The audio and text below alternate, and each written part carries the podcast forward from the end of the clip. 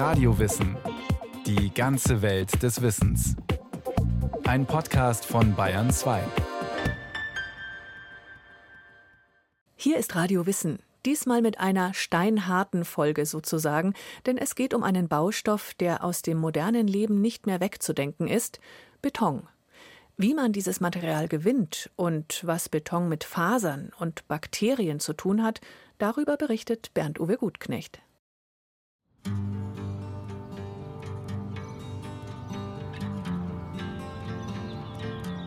Sichtbetongehege steht in großen handgemalten Lettern auf einer kahlen hellgrauen Betonwand im sogenannten Ohlidorf im Münchner Olympiapark. 1972 sind hier rund 1800 Wohneinheiten in Betonbungalows für die Athleten der Olympischen Spiele errichtet worden. Später wurden sie in Studentenapartments umfunktioniert. Inzwischen wurden die Betonwohnwürfel abgerissen und wieder aufgebaut im gleichen Stil. Viel Beton, viel Grau. Einige Studierende haben die Fassaden ihres Sichtbetongeheges mit Graffiti verziert. Letztlich fügt sich die Betonsiedlung aber stimmig in das Betonensemble von Olympiastadion, Olympiahalle, Schwimmhalle und Fernsehturm ein. Graue Betonbaukunst in der grünen, akkurat bepflanzten Hügellandschaft des Olympiaparks. Ortswechsel. Die Teilnehmer einer Konferenz in einem Hotel am Münchner Flughafen schauen interessiert auf ein Kunstwerk an der Wand das Wettersteingebirge mit der Zugspitze, komplett gegossen aus Beton. Wenn Sonnen- oder Lichtstrahlen auf das sechs Meter breite Relief fallen, rücken die Berge förmlich zum Betrachter heran. Die Münchner Architektin Claudia Schmidt-Ryder hatte die Idee. Bei unserem Projekt am Flughafen haben wir Beton eingesetzt in einer ganz anderen Art als üblicherweise. Das Gebäude ist geprägt vom Stahl und Glas und Beton als Kontrast, in diesem Fall als Kunstwerk gesehen. Dieses Kunstwerk wirkt nur mit einer Licht- und Schattenwirkung und dem reinen Material Beton. Fünf Tonnen wiegt die massive Wandskulptur, die zu einem vielbeachteten Kunstwerk und beliebten Fotomotiv wurde. Die Beispiele des Sichtbetonkunstwerks im Flughafenhotel und des Sichtbetongeheges im Olympiapark zeigen, wie unterschiedlich dieser Bau- und Werkstoff wahrgenommen wird. Beton, insbesondere Sichtbeton, ist ein tolles Material. Trotzdem machen wir als Architekten doch immer wieder die Erfahrung, dass die Menschen das sehr unterschiedlich aufnehmen und es doch sehr polarisiert. Das, was wir schätzen, dass die Ehrlichkeit des Materials, dass es auch mal ein Betonnest oder ähnliches gibt, wird für manchen als extrem unordentlich gesehen. Aber ich glaube, die Sehgewohnheiten ändern sich. Man macht jetzt die Erfahrung, dass Beton auch in sehr hochwertigen Räumen, Museen oder einem Konzertsaal vorkommt und dort eine besondere Wirkung entfaltet. Wenn man Sichtbetonflächen hat und kombiniert mit einer Holzfläche, werden beide Materialien hervorgehoben. Der Name Beton stammt vom altfranzösischen Béton, womit Mörtel bzw. Zement gemeint war. In einem Architekturbuch des 18. Jahrhunderts tauchte der Begriff erstmals auf und wurde dann im Deutschen übernommen. Ursprünglich leitet er sich vom lateinischen bitumen ab, was mit schlammiger Sand oder Erdharz übersetzt wird. Was aber ist Beton eigentlich? Beton ist dann die Mischung aus Zement, Wasser, Gesteinskörnung, fein und grob. Fein ist der Sand, grob ist der Kies oder der Kalksplitt, je nach Region. Und es kommen noch dazu Betonzusatzstoffe und Zusatzmittel. Ein Zusatzmittel ist ein Betonverflüssiger. Damit kann man die Verarbeitbarkeit einstellen, die Konsistenz. Und Zusatzstoffe wären zum Beispiel Fasern oder Flugasche. Das entsteht bei der Verbrennung von Kohle in Kraftwerken. Alois Kress ist Diplom-Ingenieur, Sachverständiger für Beton und arbeitet als Anwendungstechniker im Zementwerk im mittelfränkischen Solnhofen. Das Werk liegt auf einer Anhöhe über dem Altmühltal, umgeben von vielen Steinbrüchen, in denen der für die Region typische Jura-Kalkstein abgebaut wird. Ein idealer Platz, um Zement herzustellen. Wir brauchen also für die Zementherstellung als Ausgangsstoffe Kalkstein und Ton. Beide Mineralien bekommen wir von den umliegenden Steinbrüchen und da ist alles drin, was wir brauchen. Das Calcium im Kalkstein, Silizium, Aluminium und Eisen im Ton. Die Ausgangsstoffe werden mit LKW ins Zementwerk transportiert und da erst einmal auf Halde abgekippt. Mit großem Lader werden die beiden Stoffe jetzt zur ersten Station befördert. Das ist der Rohmaterialbrecher. Und dort wird der Kalkstein zerkleinert. Auf dem Gelände des Zementwerks steht eine große Halle neben der anderen. Staub liegt in der Luft. Zwischen den Hallen und Silos, natürlich aus Beton, transportieren Förderbänder das Material, das immer kleinteiliger wird. Aus Fels wird Geröll, aus Geröll wird Schotter, aus Schotter wird Mehl. Dann geht es weiter über die Rohmühle, wo das Gemisch aus Kalkstein und Ton zum Mehl vermahlen wird und getrocknet wird. Der Geräuschpegel ist hoch. Tausende Steinkugeln in der Größe von Orangen zerschmettern in der Mühle das Gestein. Der nächste Schritt ist das Brennen des Mehls im Ofen. Da bekommt man den Portland Zement Klinge, den eigentlichen Ausgangsstoff. Dieses überdimensionale Ofenrohr verbindet zwei Gebäude. Von außen unscheinbar, aber innen glühend heiß. Über ein Guckloch können die Mitarbeiter ins Innere des Ofens schauen. Jetzt sind wir am Herzstück gelandet, bei unserem Drehrohrofen, wo die 1450 Grad sind und wo die sogenannte Sinterzone in unserem Drehrohrofen ist, wo also die chemische Umwandlung von unserem Ofenmehl stattfindet zur Zementklinke. Und der muss dann in der Zementmühle, das wäre dann der vorletzte Schritt, gemahlen werden. Und der fertige Zement wird dann zwischengelagert zur Abholung für Silofahrzeuge und zur Absackung für Sackzement.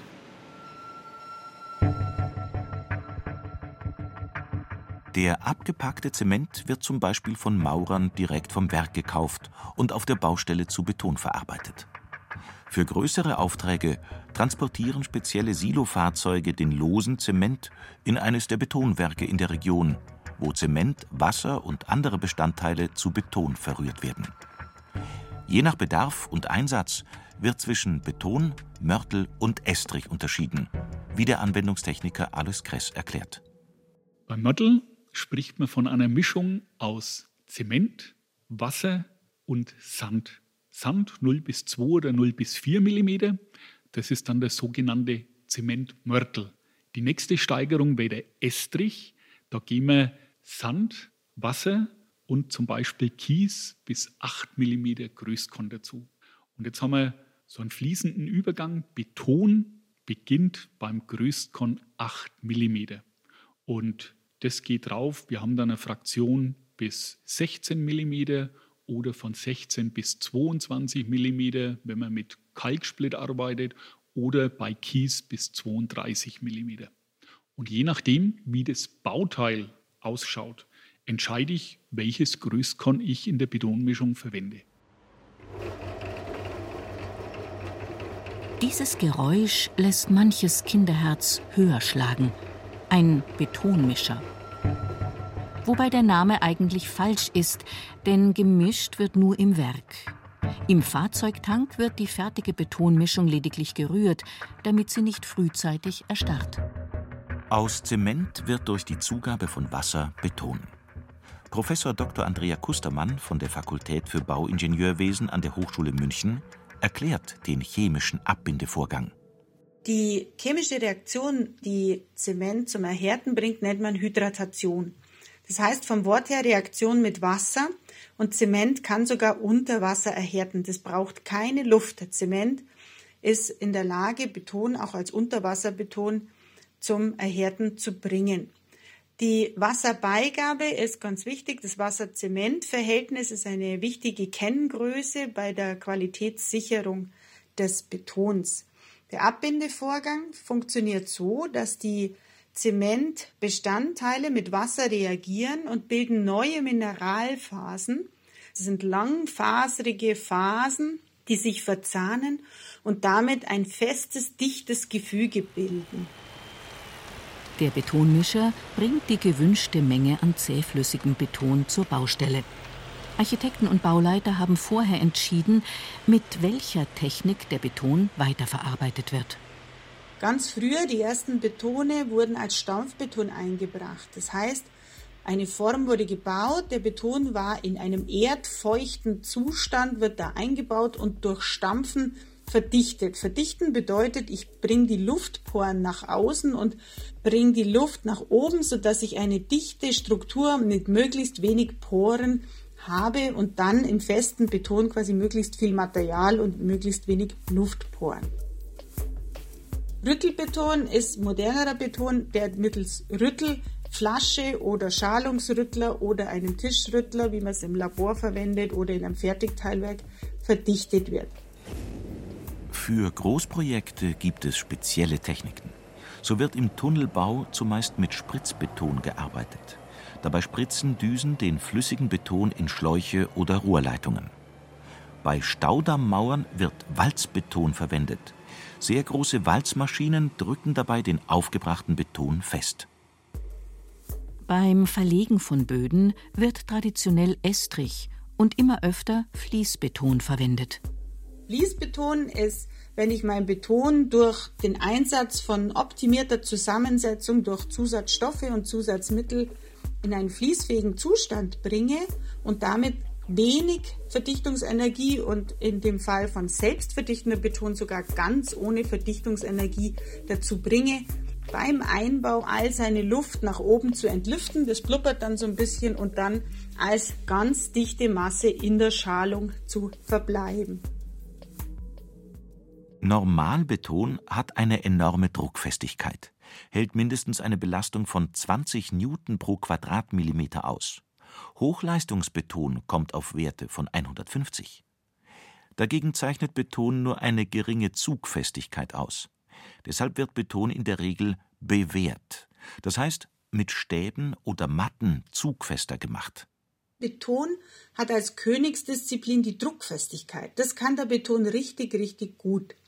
Leider kann er wenig Zugfestigkeit aufnehmen. Deswegen hat man die ideale Kombination gefunden, dass Stahl, also der Baustahl oder Bewährungsstahl, den wir einbringen, der kann super gut Zugfestigkeiten aufnehmen. Und wenn man die beiden kombiniert, dann kann ich quasi beide mit ihren optimalen Eigenschaften zu einer guten Kombination zusammenbringen.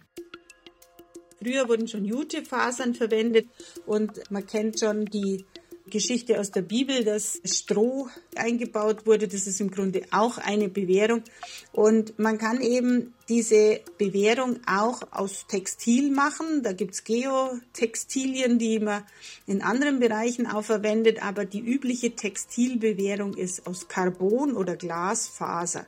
Da gibt's solche Gewebe oder solche Gelege, die man da verwendet. Das hat den großen Vorteil, dass man damit sehr viel schlanker bauen kann weil Textilien nicht so empfindlich sind gegen die Stoffe, die von außen an den Beton herangetragen werden.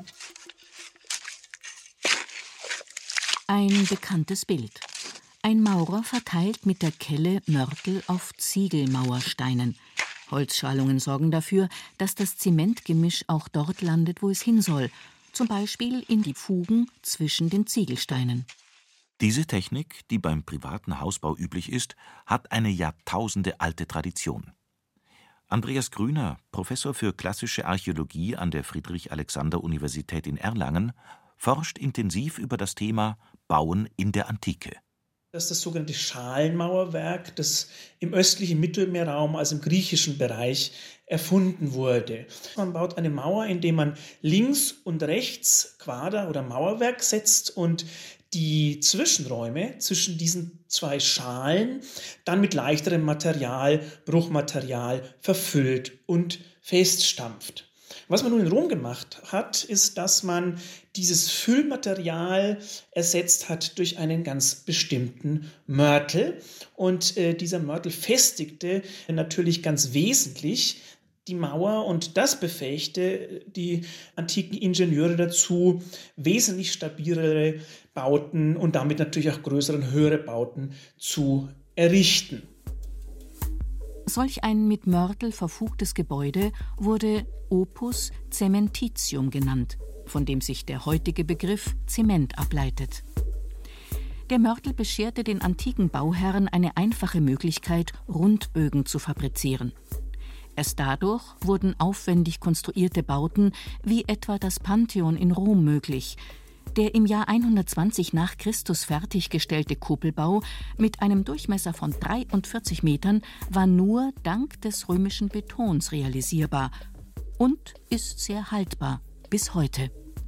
Wenn wir an römisches Gussmauerwerk denken, dann denken wir zunächst einmal natürlich an die großen, äh, meistens kaiserlichen Großbauten, also die Thermen, die Tempel und äh, die Paläste des Kaisers. War nun dieses Gussmauerwerk möglicherweise eine ganz besonders exklusive Sache? Das war definitiv nicht der Fall, denn weder die Bestandteile, also der gelöschte Kalk oder die lokalen Zuschläge, waren besonders aufwendig oder teuer. Und ganz im Gegenteil, das Gussmauerwerk war eine besonders preisgünstige Sache, viel preisgünstiger natürlich als beispielsweise eine große Mauer aus Marmorblöcken anzufertigen. Mit dem Ende des Römischen Reiches verschwand auch die Betonbauweise aus dem Gedächtnis. Fortan wurden Häuser vorwiegend aus Naturstein und Holz gebaut. Erst im 19. Jahrhundert mischten englische Maurer in Portland aus Ton und Kalk Zement die Wiedergeburt des Betons. Weshalb die klassische Mixtur auch als Portland-Zement bezeichnet wird. Heutzutage haben Bauexperten noch höhere Ansprüche als im 19. Jahrhundert oder in der Antike. Deshalb versuchen sie, die Schwachstellen des Betons zu minimieren. Das sind vor allem witterungsbedingte Risse. Im Blickpunkt der Betonspezialisten sind auch die Poren, wie Bauingenieurin Andrea Kustermann erläutert. Dabei werden je nach Ursache Gel, Schrumpf, Kapillar, Luft- oder Verdichtungsporen unterschieden. Zementstein, also Zement und Wasser, wenn er härtet, dann ist er rein chemisch auch nicht porenfrei. Da gibt es sehr, sehr kleine Poren, die aber keinen Einfluss auf die Qualität vom Beton haben, weil die immer da sind. Großen Einfluss spielen größere Poren, Verdichtungsporen, also wenn die Verdichtung nicht sehr gut gelaufen ist, dann haben wir große Lunker, nennt man die auch drin, also große Lücken, die natürlich die Qualität beeinflussen. Zum einen könnten da Schadstoffe in den Beton eindringen, eventuell Chloride, die die Korrosion des im Beton liegenden Stahls beeinflussen. Zum anderen, wenn wir sehr große Poren drin haben, haben wir natürlich weniger Querschnitt und damit auch einfach weniger Masse, die die Last abtragen kann. Große Poren und Risse reduzieren die Haltbarkeit.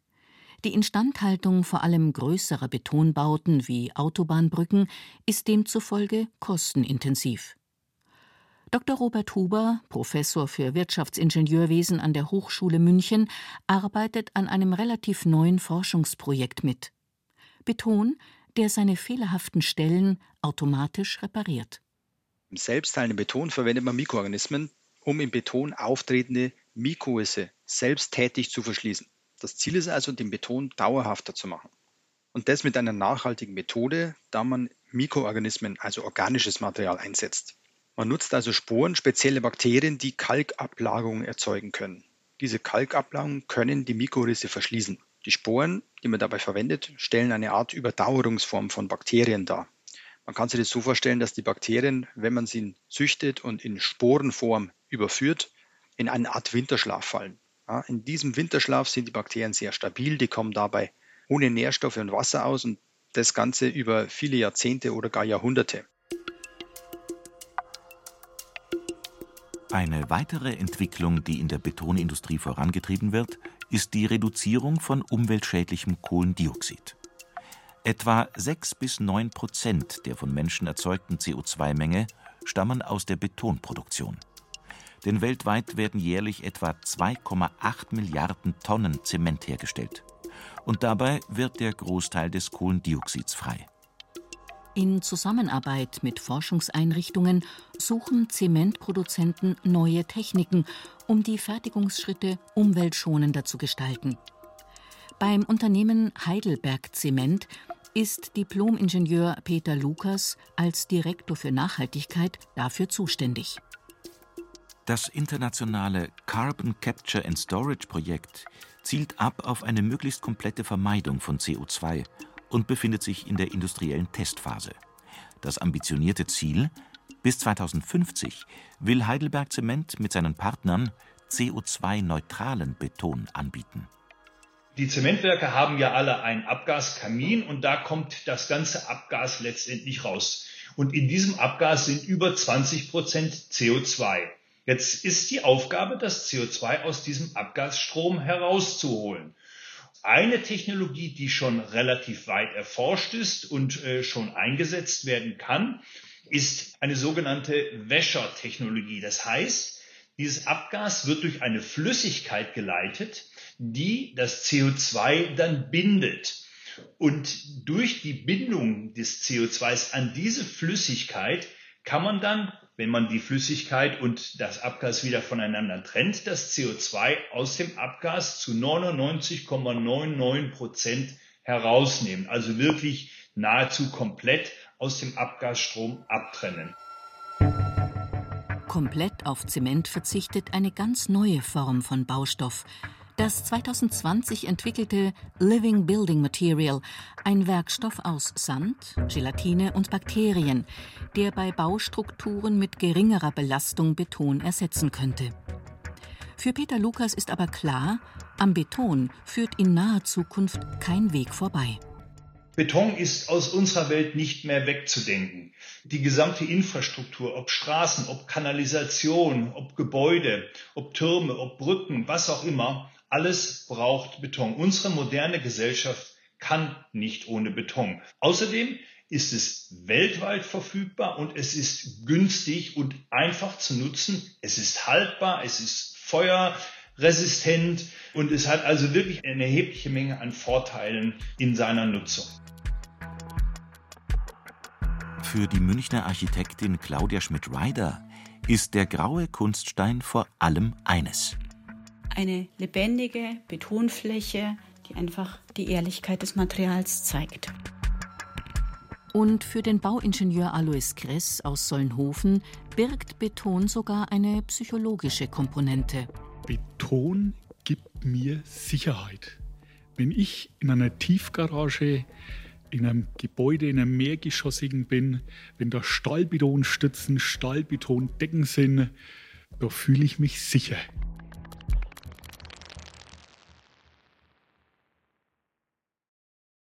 Das war Radio Wissen, ein Podcast von Bayern 2. Autor dieser Folge Bernd Uwe Gutknecht. Es sprachen Ruth Geiersberger und Johannes Hitzelberger. Regie führte Eva Demmelhuber, Technik Robin Ault, Redaktion Bernhard Kastner. Wenn Sie keine Folge mehr verpassen wollen, abonnieren Sie Radio Wissen unter bayern2.de slash podcast und überall, wo es Podcasts gibt.